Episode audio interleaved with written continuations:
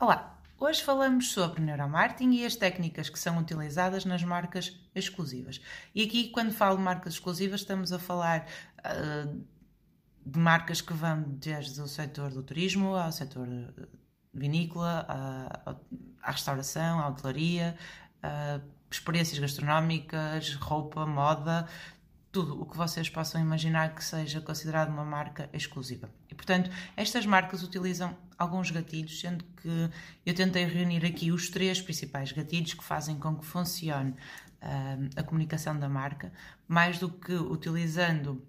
muitas estratégias de marketing e marketing digital, há uma estratégia clara de comunicação que engloba estas três características. Então, a primeira é claramente a escassez. Esta escassez já é considerada um motivador emocional, um gatilho, que faz com que as pessoas, percebendo que há pouca disponibilidade do produto ou do serviço, queiram utilizar o produto ou experimentar o serviço o mais depressa possível e, portanto, não se importam de pertencer àquilo que é tão chamado, uh, que é tão famoso e conhecido como as listas de espera, ok? Depois temos também a questão uh, do poder do não. E aqui, quando falamos do poder do não, falamos da não exposição dos produtos ou serviços de forma massificada e, portanto, não sendo exposto dessa forma, a maior parte das pessoas não conhece o produto ou serviço e sabe que, para o conhecer, terá que pertencer ao universo da marca de alguma forma. E, portanto, uh,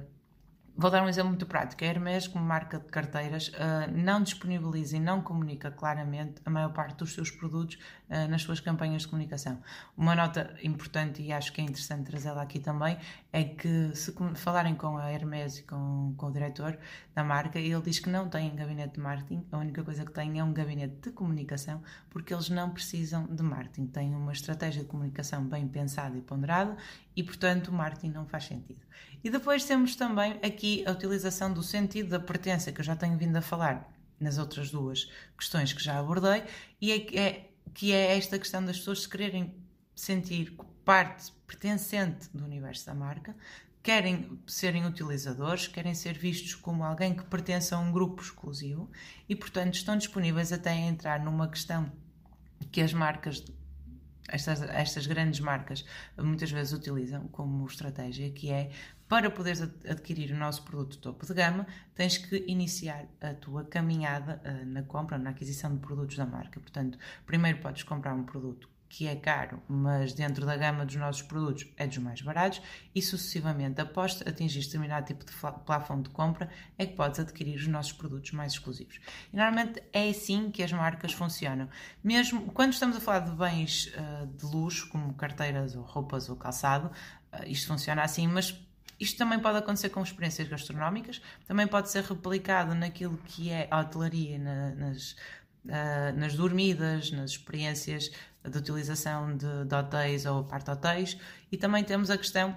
da experimentação dos produtos relacionados com os vinhos, uh, com as experiências que estão associadas também ao consumo ou à prova do vinho. E, portanto, há muitas marcas a nível internacional que estão a aplicar estas estratégias, algumas portuguesas que se calhar também não são tão conhecidas uh, do grande público, exatamente porque fazem uma comunicação muito exclusiva, mas que vai ser um tema a ser abordado mais vezes aqui na Pixie e, portanto, vamos começar também a trazer até, até aqui, neste espaço, algumas das marcas portuguesas exclusivas que estão a comunicar e a comunicar muito bem através de técnicas de neuromarketing.